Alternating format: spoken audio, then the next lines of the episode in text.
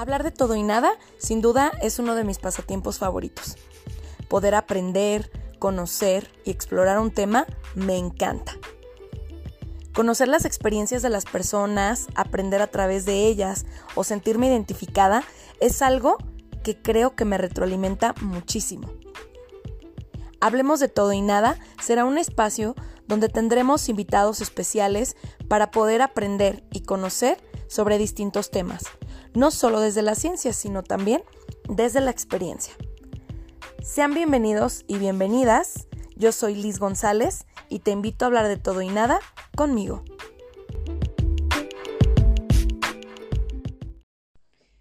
Hola, hola, ¿qué tal? Pues sean bienvenidos y bienvenidas a este nuevo capítulo de Hablemos de todo y nada.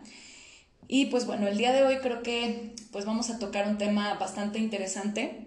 Todos los temas de los que hemos hablado son interesantes, pero este en particular creo que es un tema que pareciera ser muy sonado en la actualidad, pero que me parece que necesita resonar un poco más, porque es un tema que como que solo se menciona, pero creo yo que está como muy al aire o que hay cosas que se omiten y que es importante pues que la gente las sepa y que podamos conocerlas y que podamos eh, identificar eh, a través de, la información que puedan aprender o, o recibir el día de hoy qué cosas podemos mejorar este, y demás, ¿no? Entonces, pues bueno, el día de hoy vamos a hablar sobre masculinidades amorosas y pues bueno, creo que es un tema, como lo decía, poco sonado, o más bien muy sonado pero poco trabajado.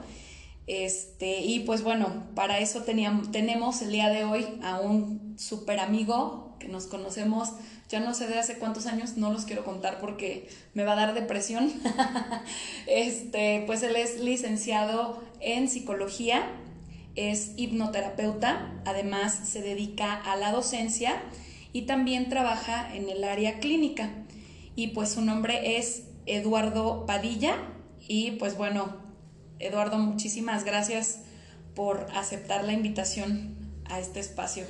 Con muchísimo gusto, Liz, y, al contrario, gracias a, ti por, por, invitarme, por abrir este espacio, que, que, bueno, como tú decías, eh, con este tema tan sonado, pero muy poco trabajado, creo.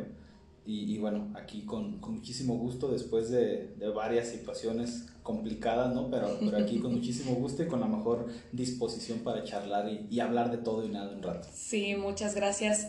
Y pues bueno, la intención de, de que, bueno, para empezar, que eres el, el primer hombre que, ah, que va a estar aquí en, aquí en el podcast. Sí, ya pusimos la estafeta muy alta. Ya, ya, ya, te puse la vara alta para que...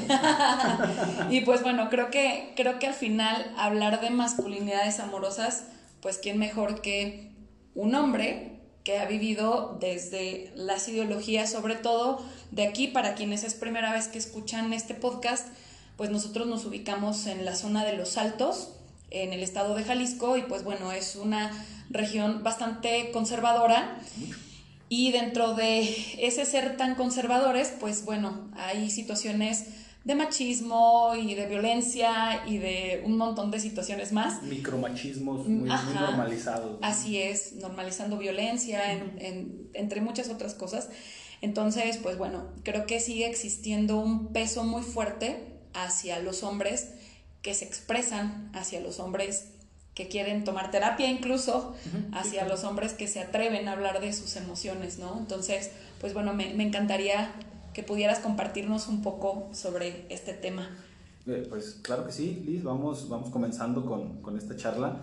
Eh, y antes de, comenzar, como te decía a ti hace un momento que nos poníamos de acuerdo, eh, yo sé que mucha gente nos, nos escucha y, y, es importante, mientras yo leía y revisaba la información de la cual podíamos platicar el día de hoy, yo me daba cuenta de varias ideas que son que yo comparto y que no me daba cuenta que las tenía. Entonces, eh, mientras yo revisaba toda esta información, cambiaron muchas cosas y eso es algo que me llama mucho la atención, que, que cambié muchas perspectivas, muchas ideas. Eh, pero me di cuenta de que hablar de esto a veces te expone también a, a parecer que estás justificando algunas conductas de los hombres. Y, y, eso me gustaría aclararlo y me gustaría este, establecerlo desde el inicio. Eh, lo que se diga aquí es con la, con la intención solamente de una charla, de una conversación, eh, y, bueno, no es para nada una manera de justificar o una manera de minimizar lo que realmente pasa en, la sociedad, ¿no? Es el respeto hacia, hacia todos. Eh, sabemos que, como decías, en la región donde estamos, pues las mujeres son muy lastimadas por, por estas ideologías, por el, por el machismo, por el micromachismo, por, por muchas cosas. Entonces, me gustaría que, que, quedara claro que no es con la intención de justificar, pero sí con la intención de, de revisar una realidad que estamos viviendo actualmente. Y es la realidad de, de, lo que no se dice, de lo que no dicen o, o, no nos damos permiso más bien de decir los hombres desde las masculinidades establecidas, este, que, que, estamos pues hasta cierto punto obligados a callar, ¿no? Por la vergüenza, por la presión social, por, por infinidad de cosas que vamos a ir platicando más adelante. Entonces, pues adelante, comenzamos y, que quede claro este punto nada más. Sí, sí, claro. Yo creo que la intención, más que nada, además de, de compartir y de una u otra forma informar también, pues yo creo que también la invitación sería que si hay hombres escuchando este capítulo y se sienten identificados, pues que se puedan atrever a expresarse y que puedan movilizar o romper con tal vez ideologías que en ocasiones se vuelven muy insanas y que se vuelven difíciles de cargar y de lidiar, ¿no? Exactamente. Entonces, no desde la justificación, sino desde la apertura, desde el conocimiento. Y la responsabilidad del cambio, creo. Exactamente, exactamente. Y bueno, yo creo que este es un tema que hemos venido mencionando en varios capítulos, la responsabilidad afectiva, ¿no? Eh, yo creo que esa parte va a ser siempre pieza fundamental y que entonces Claro que crecimos con muchas ideologías. Yo como mujer puedo decir que también hay muchas ideologías machistas dentro de mi contexto y que me ha costado desprenderme de ellas. Pero bueno, el haber crecido así no me justifica. Puedo identificarlo, conocerlo y trabajarlo para sanar. ¿sí? Eh, algo que me llama mucho la atención, no sé si conoces a Diego Rosarín. No, nunca he escuchado sobre. Voy a dejar de tarea. Ya empecé yo de maestro, Perdón. Sí. Te voy a dejar de tarea. que, que, investigues o que, que, conozcas un poco de, de, este, de este chavo. en lo personal admiro mucho algunos de sus puntos de vista, no todos, pero creo que eso es lo que hace eh, interesante al, al, hecho de aprender, ¿no? El decir, me quedo con esto y, y desecho esto. Entonces, él, él habla mucho de, de esta oportunidad que tenemos los seres humanos de cambiar nuestra forma de pensar. O sea, yo puedo decir, ¿sabes qué? Hoy, el día de hoy creo esto y a lo mejor mañana me encuentro un libro, me encuentro un artículo, me encuentro algo de información. Conozco una persona. Conozco una persona en una conversación exactamente que, que llego a decir, caramba, ya no creo, ya no pienso lo mismo que pensaba ayer, me di cuenta que estaba equivocado y entonces puedo cambiar mi punto de vista. El detalle es algo que con lo que estoy muy de acuerdo con él, que le tenemos pánico a decir, perdón, me equivoqué. O sea, perdón, sabes que la cagué, este, si estaba equivocado, discúlpame, ahora pienso diferente, nos aterra. Y, me incluyo en ese, en, ese punto, ¿no? Por dos. me, aterro al decir a veces híjole, me equivoqué, o sea, hice un comentario que, que ahora me doy cuenta que estaba mal, pero ahora ya sé que, que, lo puedo modificar o que ya lo modifiqué y aún así me quedo con esa incertidumbre y a veces me quedo defendiendo algo que yo sé que está mal, pero por no aceptar el error me quedo defendiendo. No te mueves de, Mi madre, aquí voy a quedar. Y ahí me quedo en mi postura eh, a veces radical, pues, o, radical o, o, mágica pendeja, diría Dupeirón. Pero bueno, entonces... Eh, es súper interesante eh, estas situaciones y bueno, no tenerle miedo al, al cambio, ¿no? como, como hombres eh, y desde la parte de la masculinidad, que, que, no necesariamente lo vivimos solamente los hombres, ¿eh? eso es, más adelante podemos platicar de esto, pero bueno, vamos a hablar desde el hombre ahorita. desde la masculinidad, muchas veces el decir me equivoqué o, o, que el hombre se exponga a decir, ¿sabes qué? Perdón, me, no creí que estuviera equivocado y ahora sé que sí estaba, eh, te hace ver como una persona débil ante la sociedad, erróneamente, claro, Pero, pero te hace ver, eh, te, hace creer que te expones, te hace, hace dudar, a muchas personas los hace dudar de su valía como hombres, como machos, como, como este estereotipo muy muy de los 70 del cine mexicano, los 70s y 80s del sombrero charro y los bigototes y, la, pistola, bajada en el cinto y la chingada. Y las botas. Caballo y, hablando golpeado y tomando tequila sin, este, así solo. Como si no hubiera un mañana, Como si no, hubiese un mañana. Entonces, pues bueno, creo que, que esta parte es eh, súper interesante y, saber que podemos cambiar en todo momento, podemos modificar la manera en la que pensamos, creemos, nos dirigimos hacia otras personas. Eso es importantísimo, creo yo, en, en, este punto de las masculinidades. Tenemos derecho. Sí, claro, claro. Ah, pues para comenzar a mí me gustaría hacer una pregunta, este, pues más del índole personal. Aquí básicamente hablamos, bueno, mi, ah, mi, intención siempre ha sido eh, no solo desde la ciencia, sino también desde la experiencia, ¿no? Porque creo que las experiencias son las que más nos, nos mueven.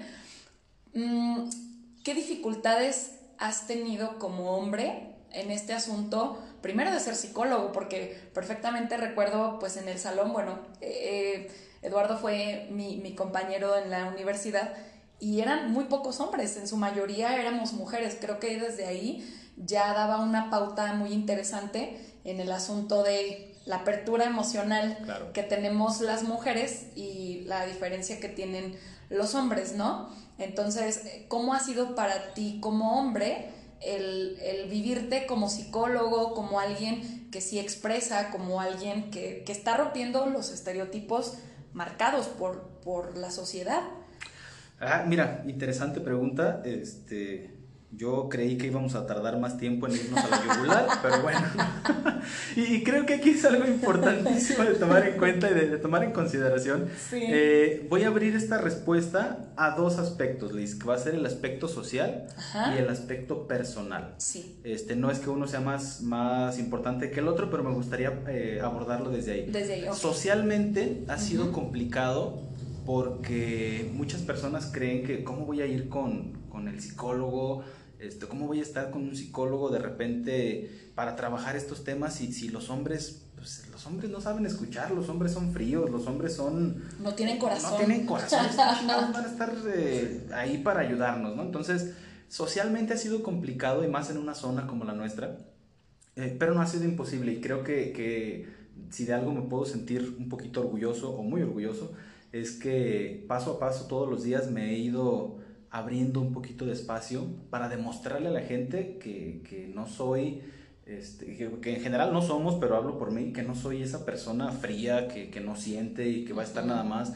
escuchando sus problemas y, y, escribiendo con mi tablita, ¿no? Entonces, pues claro que no, es, es este, más profundo, es contactar con la gente, es conectar con, con, esas emociones, con esos sentimientos. Y entonces ha sido difícil, pero creo que, que se ha logrado. y, te digo, es algo de lo que me siento muy orgulloso. Y eso es a nivel social. A nivel personal, ha sido aún más cabrón. Si hace rato te decía que era cabrón, ha sido aún más cabrón porque para que yo te pudiera dar esta respuesta a nivel social, primero tuve que aceptarla a nivel personal.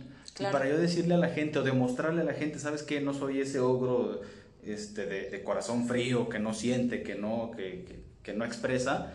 Pues primero tuve que decírmelo a mí. Y eso, eh, viniendo de una familia como la mía, que no es ni la mejor ni es la peor, es mi familia, este, pues fue muy cabrón, porque yo fui criado con, con esta situación de pues los hombres no lloran, los hombres no expresan, cállese, usted no, no juegue con eso porque eso es de niñas, no se junte con ellas porque ellas son niñas, este, no visite esos lugares porque esos lugares son de niñas.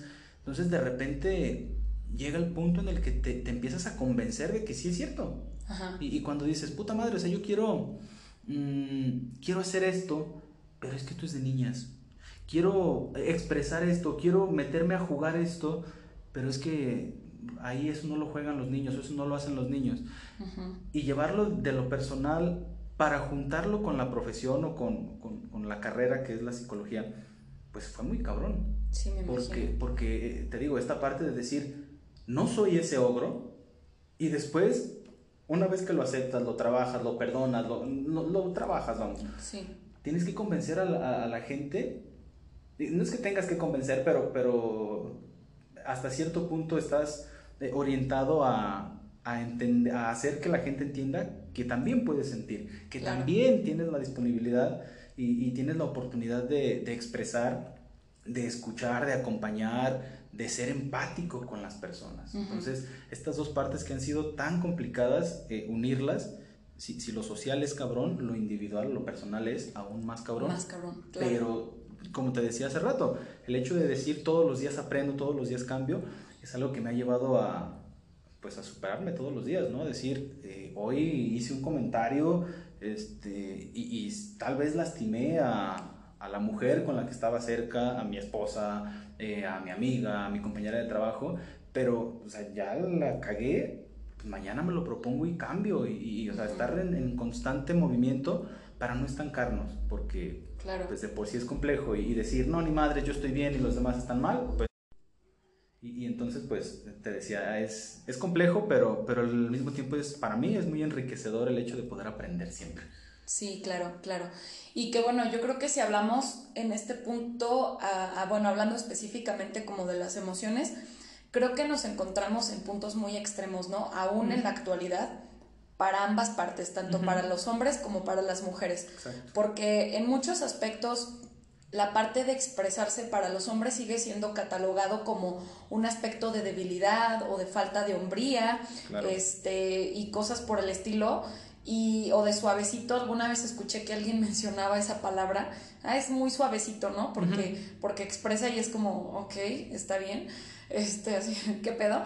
Eh, y, y, para las mujeres estamos en el otro extremo, porque para las mujeres hemos sido catalogadas como dramáticas, como exageradas, histéricas, histéricas, ajá, hormonales, ajá, bipolares, ajá, o sea, en fin. exacto. Entonces es, híjole, qué cabrón encontrar un punto medio en esta sociedad donde el hombre no puede expresar nada y si tiene ganas de llorar y si tiene ganas de un día aislarse y si un día dice necesito que me des un abrazo, está siendo catalogado como el que le faltan un par de pantalones. Ajá, por decirlo este, suavecito. ajá, y, y, en el caso de las mujeres pues terminamos siendo las locas uh -huh. de, de, la casa no entonces claro. es o sea híjole ni un punto ni el otro porque cuál es el bueno exactamente porque para dónde te haces no uh -huh. entonces para ti como hombre cómo ha sido la parte de aprender a expresarte porque supongo que si creciste con esas represiones pues a lo mejor no sé si te ha brincado alguna vez esta parte de que te vean llorar uh -huh, uh -huh. o de abrirte con alguien simplemente para hacerlo, no sé, ¿cómo, cómo ha sido para ti esa parte? Fíjate, antes de responderte quiero, quiero abordar algo. Eh, buscaba yo la definición de masculinidad y hay muchísimas definiciones, ¿no? Pero, sí. pero fíjate una que, que, creo que nos va a servir aquí. Eh, masculinidad, conjunto de características físicas, psíquicas o morales, uh -huh. nótese morales, Ajá. que se consideran propias del varón Ajá. o de lo masculino. Ajá. Entonces, desde ahí ya tenemos una incongruencia porque no son características asignadas por la genética o porque alguien dijo, este, eh, no sé, a lo mejor es una parte de la creencia, no, no fue que Dios dijera, a los hombres son así, las mujeres son así. No, claro que no es algo que hemos hecho desde la sociedad, desde la, claro. la moralidad que uh -huh. lo define, ¿no? Uh -huh. Entonces, ¿cómo ha sido? Pues... Ah, ha sido complejo el, el hecho de exponerte, eh, de exponerme, perdón, sí. eh, el hecho de, de decir, me, recuerdo, por ejemplo, cuando yo cumplí 18 años, uh. apenas ayer, ayer prácticamente. La semana este, pasada. La semana pasada, exacto. Cuando yo cumplí 18 años, me, me recuerdo que... Eh, mm, te decía, cuando yo cumplí 18 años, este, me recuerdo que me levanté temprano a trabajar, uh -huh. eh, mi mamá me puso las, las, mañanitas, mi mamá siempre tiene la costumbre de, de ponernos las mañanitas temprano en, en la mañana. Uh -huh. eh, y recuerdo que mi mamá me dio un abrazo y mi papá también se acerca y me da un abrazo. Y, y fue un, un, cumpleaños muy significativo para mí porque mi papá era también, es todavía, ha cambiado, pero, pero en ese tiempo era más. Eh, una persona muy cerrada, muy, muy seria, muy este, reseco, por así expresarlo, ¿no? Por así describirlo. Ajá. Entonces, mi papá se, se, acerca a mí, me da un abrazo y me da un mensaje que, que todavía lo, lo recuerdo y, y, se me encuera el chino, cada vez que lo, que lo recuerdo, que es hace 18 años, eh, más o menos a esta hora, te estaba teniendo en mis brazos por primera vez y cabías en una de mis manos. Uh -huh. Y hoy eh, estás de mi tamaño, un mensaje ahí, ¿no? Sí. Entonces fue, puta, desgarrarme a, a, llorar, a decir, ah, su pinche madre, mi papá me habló, mi papá me dijo esto, este, pero fue llorar, llorar, llorar y no voltear a ver a los ojos a mi papá. Fue, le di, un, le di un beso en la mejilla, me recuerdo, este, gracias y agaché la mirada y, seguí caminando, ¿no? Es como de, ah, pues ya me voy a trabajar y, y, no, no pude voltear a ver a los ojos a mi papá. Y en algunos otros momentos de, de la vida, eh, que de repente me, tengo, me tuve que estar expuesto a expresar, a compartir, y es, en algún momento me, me, llegó a ganar también esa parte de decir, eh, no, no pasa nada, este, siento algo en la garganta, pero no, todo está bien. Me, ando poniendo mal. me estoy poniendo mal, ¿no? los ojos me están, este, me están sudando los ojos nada más, ni siquiera la basurita, me sudan los ojos, y, pero no, no pasa nada, todo está bien. y no permitirte, ¿por qué? Porque como te lo decía en la definición, eh, las características morales es, mira ese güey está llorando, mira, y con, con todo el eh, el comentario que no es mío, quiero aclarar eso, pero el comentario muchas veces de, mira qué niña, está llorando, lo que decías hace rato, ¿no? Idealizamos a la mujer o ponemos a la mujer como, como la que llora, y entonces si el hombre llora, pues es una niña, es una mujer, es una mujercita. Y, y, siempre siendo catalogado desde el drama. Claro, desde lo dramático. Claro, claro. Entonces eh, eh, ha sido complejo el hecho de, de abrir abrir, exponer, compartir, este, y, ha sido al mismo tiempo de, de complejo, pues ha sido un reto para mí porque, pues vamos, como te decía hace rato, crecí con esta ideología y de repente a veces me cacho a mí mismo diciéndome esos mensajes. ¿Cómo voy a llorar? Si, ay no, qué niña, ¿cómo voy a llorar? Y yo mismo me cacho. pero, pero bueno, eh, como te decía también, pues trabajando en, en superarnos todos los días. Y reaprender, ¿no? Y reaprender, claro. aprender, aprender a borrar todo el cassette que, que, ya no me funciona, que ya no me sirve, y eh, regrabar este, información nueva que, que, sea actual o que me sirva para lo que estoy viviendo y atravesando en este momento. Sí, claro, claro. Y, y bueno, además, que creo que es un peso muy fuerte el hecho de cargar con esta parte de no me puedo expresar, ¿no? Mm, bueno, yo lo digo como mujer, para mí ha sido complicado como mujer esta parte de que si lloro entonces, este, es como, ¿y, a poco por eso lloras? o esas cosas. Andas hormonada. Ajá, este, o si me enojo, es como, ¿te va a bajar? andas en tus días y es así, chinga tu madre, ¿no? Sí, de, pues, güey, o sea, me puedo enojar y mis hormonas no tienen nada que ver con esto. Me puedo encabronar por gusto, ¿no? Claro, porque así me sentí con eso. Exacto. Entonces, este, pero siento que en particular con la parte de la masculinidad, creo que incluso el nombre como que brinca, ¿no? Masculinidades amorosas. Claro. Porque hasta qué punto incluso los hombres, o al menos yo lo veo con, con la gente cercana a mí, que es como que, o sea, por ejemplo, mi papá, yo te puedo decir que yo recibí un te quiero mucho hija de mi papá de hace unos años para acá, porque yo empecé a trabajar no solo conmigo, sino también con abrirme amorosamente con mis papás y los jalé a que de una u otra forma se hicieran así. Mi, mi papá siempre ha sido como muy amoroso y siempre era como de abrazarnos y, llegaba y nos despertaba cantando igual cuando decía acerca lo de las mañanitas como que me vino mucho. Este, pero así como que abiertamente me dijera que me quería, pues no, o sea, era así como como algo que no, ¿no?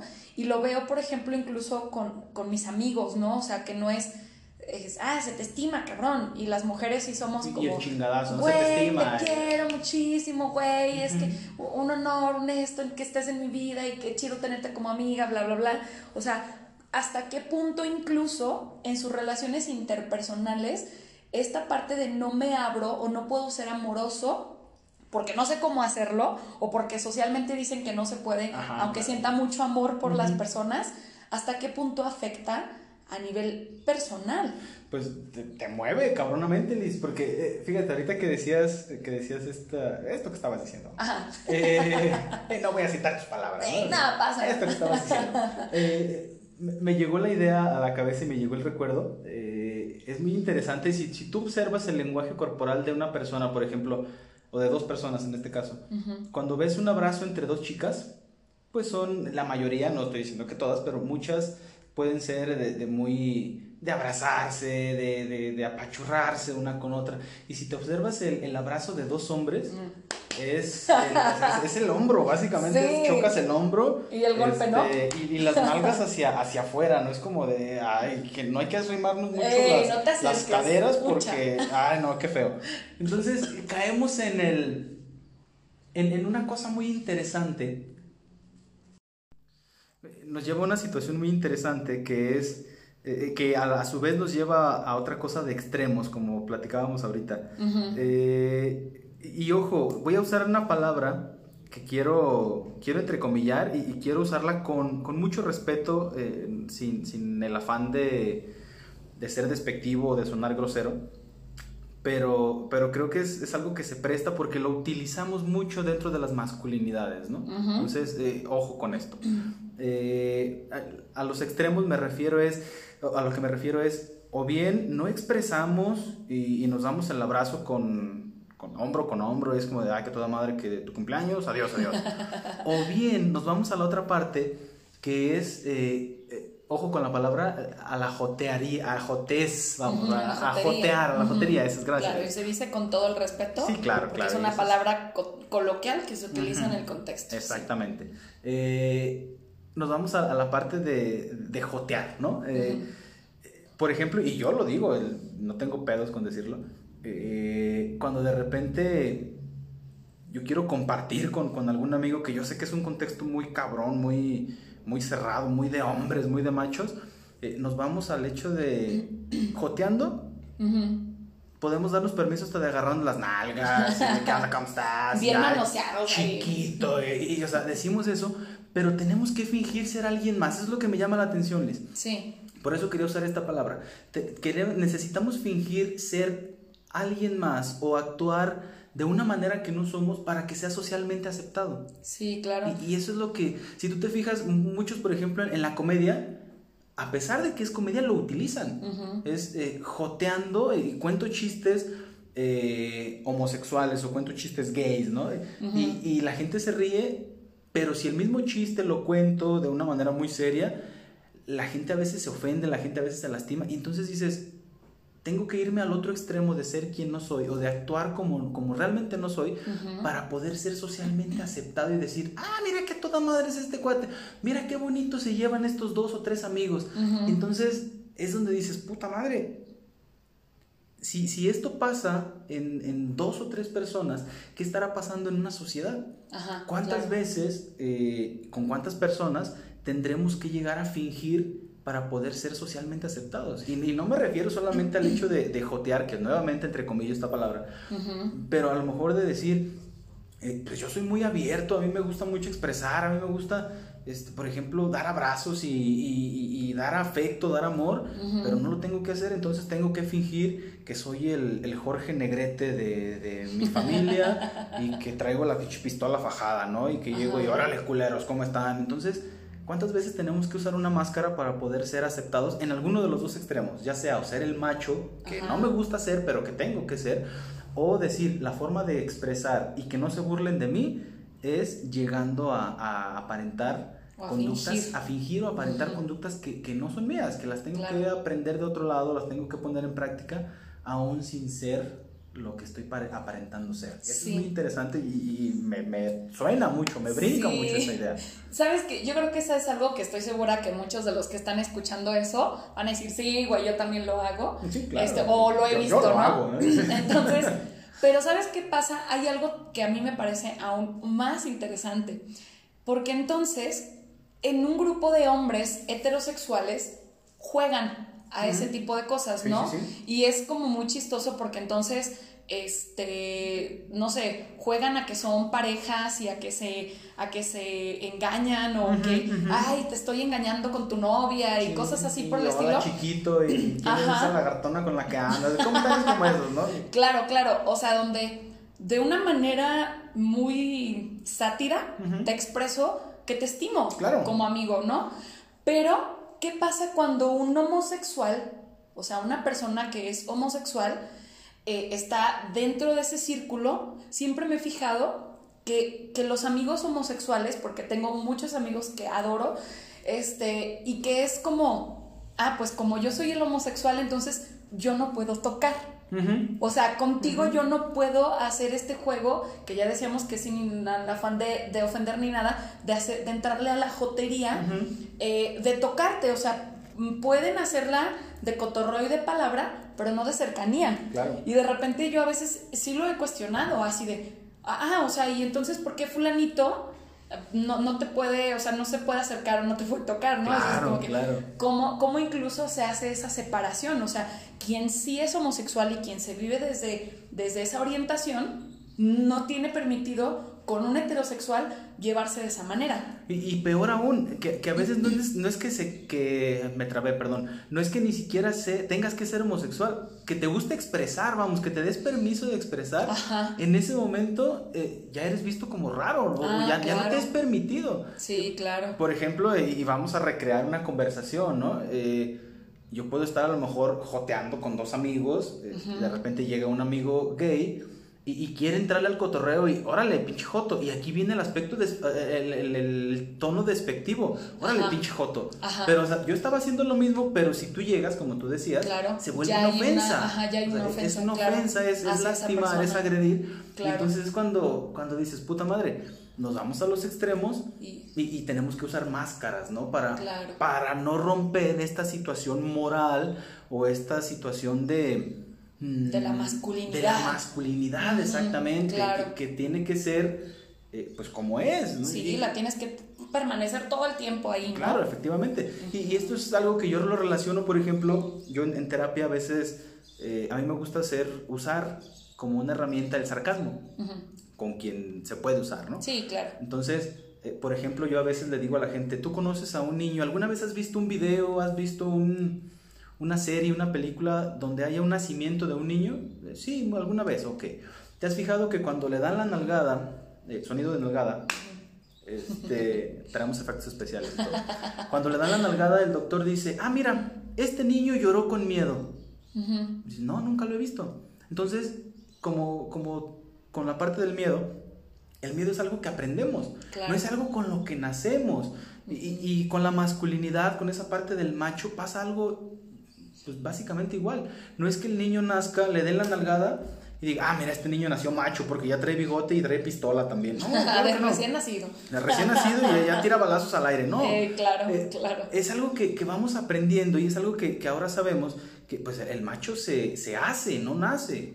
El macho se va haciendo y cómo, qué es lo que lo hace o qué es lo que lo determina, el contexto la familia, la crianza, lo que escucha, lo que ve, lo que, vive. Eh, todos los días, este, las los programas de televisión que ve, eh, las normas, reglas, límites que le ponen en su casa, pues eso va determinando que, cómo es que el niño o que el joven va a actuar. Y, con qué pensamientos va a crecer y, y va a interactuar socialmente el día de mañana. Entonces, pues creo que esto es muy, muy interesante, muy importante de saber que si algo podemos hacer para trabajar esta parte de las masculinidades, para evitar en la medida de lo posible, el, para dejar de usar las máscaras y dejar de decir, eh, puedo cotorrear con mis amigos, pero si llega un tercero ya no porque, pues, que, feo. Eh, si podemos hacer algo, ese algo está en la crianza ese algo está en la educación, ese algo está en, en, desde los niños permitirles que lloren, permitirles eh, y, vamos, validarles lo que están haciendo. Sí, sin dejar de minimizar la emoción, ¿no? Y, y, creo que esto aplica para, para todas partes, ¿no? O sea, yo creo que, que, para, quienes, o sea, para quienes en este momento inician en su rol de padres, creo que es, es bien importante el dejar de minimizar las emociones tanto de sus hijos, como de sus hijas, ¿sí? O sea, de dejar de catalogar a la niña como la berrinchuda, como la que siempre llora cuando quiere conseguir algo y prestar atención a, qué es lo que necesita o qué me está pidiendo. Y también con los niños en el hecho de no tienes que llorar porque lloras y es, ok, generar una aprobación y validar sus emociones. Pero también, ya si son adultos, entonces también ahora se trata de esta parte de deconstruirnos, ¿no? Exacto. O sea, me deconstruyo, para poder transformar otra vez. Y entonces no es un yo crecí con esto y ya no puedo hacer nada. No, claro que puedes hacer. Y yo siempre he creído soy una fiel creyente que una vez que tienes una información, entonces eh, puede ser tu don o tu maldición, ¿no? claro. Y entonces creo que una vez conociendo y sabiendo, también puedo transformar eso. Que si dentro de la relación de pareja, a lo mejor como hombre no se atreven a expresarse porque pues nunca lo aprendieron y porque pues qué raro, a lo mejor puedo aprender, ¿no? O a lo mejor este, bueno, yo soy súper kinestésica, ¿no? Yo necesito abrazar gente y así. Yo, también soy muy de contacto. Y entonces es como, ok, y, y, que, y para lo mejor alguna persona que diga, no, yo no, ¿hasta qué punto realmente no es? O hasta qué punto lo enseñaron a no ser. Claro. ¿No? ¿Cuánto de, ¿Cuánto de esto que digo o hago en realidad sí, sí soy pero, si es mío? pero, o sea, si es mío, o cuánto de esto que me niego, más bien creo que esa es la, la idea eh, correcta. ¿Cuánto de esto que yo me niego, en realidad sí deseo hacer? Claro. ¿Cuánto de esto, de, ¿Cuántos de estos abrazos que, que, yo digo, oh, no, claro que no, en realidad sí me quedo con ganas de dar? ¿Cuántos de, de estos apapachos, de estos comentarios, de, de, decir, oye, me siento muy triste y tengo ganas de llorar, pero, pero lo escondo? ¿Cuánto de eso realmente necesito decir? Y, y, y sí soy eh, capaz de decirlo, pero lo aguanto, lo resisto, sí, me pongo la ajá. máscara y es como, ni madres, ya no dije nada, este, y siento algo en la garganta, pero ya ni se acabó y ajá, me lo paso. Me lo paso. Y ya no pasó nada. Claro, y que luego de ahí pues vienen la citis, gastritis, colitis, esofagitis, bla, bla, bla, y entonces... Chinguitis, ajá. Está chingue, chingue, los pensamientos chingue, en la cabeza. Ajá, a vuelta y vuelta. Y, vuelta. Y, y entonces es también esta parte, ¿no? De todo lo que no exprese tu boca, tu cuerpo, lo, grita, lo, va a gritar. Entonces, pues bueno, digo, este, este tema creo que nos daría, igual que muchos otros temas de los que hemos tra tratado en este podcast, para hablar como unos, unas 10 temporadas, yo creo. Sí. Pero bueno, si te parece, pues obviamente tenemos que hacer una parte 2 porque nos quedamos cortos con, con lo que hemos este, platicado y con lo que nos has compartido. Pero pues, ¿qué te parece si vamos cerrando el tema? Y pues invitamos a todos a escuchar eh, la segunda parte. Vale, yo completamente de, de acuerdo, estoy puesto. Yo soy como Vicente Fernández, este, no así de macho ni de, ni de manoseador, Ni no, de- no, no, ajá, no. Este, mientras el café no deje de llegar, yo no dejo de hablar, ¿no? ajá. Entonces, yo con todo Bien. gusto y, y seguimos tomando café y seguimos charlando este, para una segunda, eh, tercera, cuarta, eh, en La fin, que las que sean necesarias, eh, parte, ¿vale? Perfecto, perfecto. Pues bueno, me gustaría que, no sé si quieras hacer la invitación para quienes acaban de escuchar este capítulo, porque pues hasta la próxima semana escucharán la segunda parte. No sé si quieras hacerles alguna invitación para que se puedan quedar con una especie como de tarea, de reflexión, para, para aventarnos la segunda parte. Ay, ay, ay. Pues es que, bueno, vamos a... ¿Qué, qué les podría decir para sembrar esa, ah, esa duda, esa espina? Pues Bueno, primero, de verdad, de, de todo corazón, los invito, los invito a seguir eh, escuchando y a seguir charlando porque pues sería muy bueno que pudieran eh, comunicarse con sus opiniones también. Eh, no sé si se pueda, Liz. Sí, Si claro, está, está la página de, de Facebook, Ah, Hablemos de Todo y. Nada, y también está la página de, eh, bueno, en, en Instagram, igual, Hablemos de Todo y Nada. Ok. Este, y pues sí, estaría padre que, que nos puedan hacer comentarios, claro. Vale, entonces, eh, bueno, que, que retroalimentaran también ustedes. Este, y bueno, Compartir hay, una frase, hay una, no una frase, un- una información que, que me encontré eh, y es muy, me sonó muy interesante y de repente me tripió, me, me, ah, me llamó la atención, vamos. Eh, dice, los, los estereotipos o, o las partes de las masculinidades son determinados por la región geográfica. Quiere decir que alguien puede ser más macho o menos macho según el lugar donde viva. Y luego entra otra parte que, que ay, nos va a dar mucho para trabajar también o para platicar en, la siguiente, en el siguiente capítulo, que será la parte religiosa. Y, y ¡pum! Aquí viene la bomba, ¿no? Sí. La parte religiosa que viene a, a- a determinar o apoyar la situación geográfica. Pero bueno, eso ya será un tema que trabajaremos en el siguiente capítulo. Y pues ahora sí que no se lo pierdan eh, la siguiente semana. Este, y pues muchísimo gusto aquí seguiremos. Muy bien, pues bueno, yo sí quisiera hacer una invitación que si tú que escuchas eres hombre y estás identificándote con algo de lo que se compartió el día de hoy, pues yo te invitaría a deconstruirte, que puedas comenzar a permitirte sentir, a romper con todos los esquemas y dejarte ser, dejarte sentir. No podemos no sentir y las emociones nos fluyen de manera natural, así que pues bueno, esa sería mi invitación. Muchas gracias, Eduardo. Este, pues nos vemos en el próximo capítulo. Muchas gracias por estar, por aceptar la invitación. Un gusto. Este, y por compartir. Y pues bueno, yo soy Liz González y te invito a hablar de todo y nada conmigo.